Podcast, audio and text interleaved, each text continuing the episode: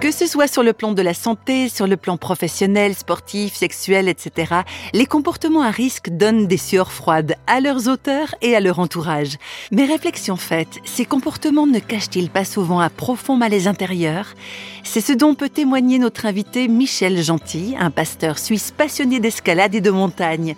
Aujourd'hui, père de famille et grand-père aussi, il revient sur un épisode où, au seuil de l'âge adulte, il a pris des risques en faisant de l'escalade, des risques qui auraient pu connaître une tournure dramatique. Je suis arrivé vraiment dans une, dans une grosse impasse. Une révolte contre la société, une révolte par diverses souffrances aussi. Et puis, euh, j'ai commencé à faire des trucs un peu dangereux. Alors j'avais l'habitude d'aller un peu au bout de mes limites, mais toujours quand même en faisant des choses où j'étais encordé, je, je cherchais pas la mort ou, le risque. Mais j'ai quand même commencé à faire des trucs dangereux dans le sens de faire des solos à des endroits où le rocher n'était pas forcément très solide, etc. Donc là, ça devenait... J'étais sur le fil du rasoir.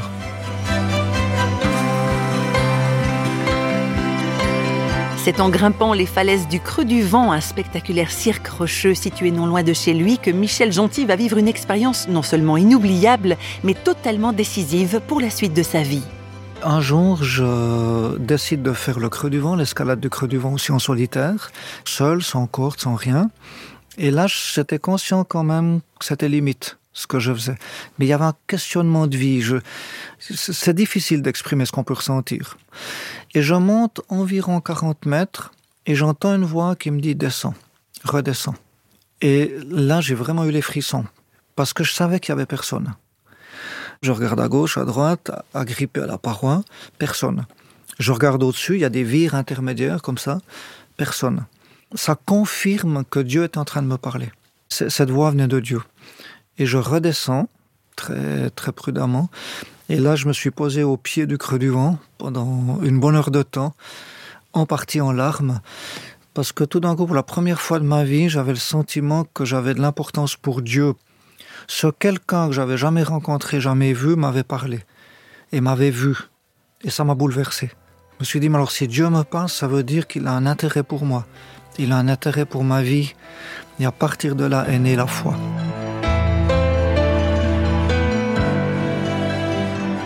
Dieu, c'est encore une chose, mais il faut encore le personnaliser. Dieu, mais lequel de Dieu? Il y en a beaucoup des dieux. Je m'adresse à qui et qui s'adresse à moi?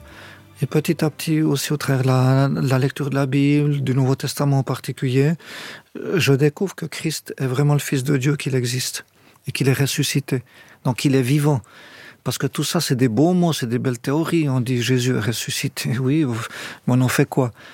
Mais on prend conscience que tout à coup, il est vraiment vivant dans cette capacité de rencontre, cette capacité de venir nous rejoindre, donc de nous parler. Et donc à partir de là, on se dit, alors si Jésus est capable de me parler, il faut que je sois à l'écoute, il faut que je sois attentif. Et là, il y a quelque chose d'extraordinaire, de mystérieux, mais en même temps d'extraordinaire. Ah, mystérieux et extraordinaire le fait que Dieu nous parle, d'où l'importance d'être à l'écoute, d'autant plus qu'il a mille et une façons de se faire entendre.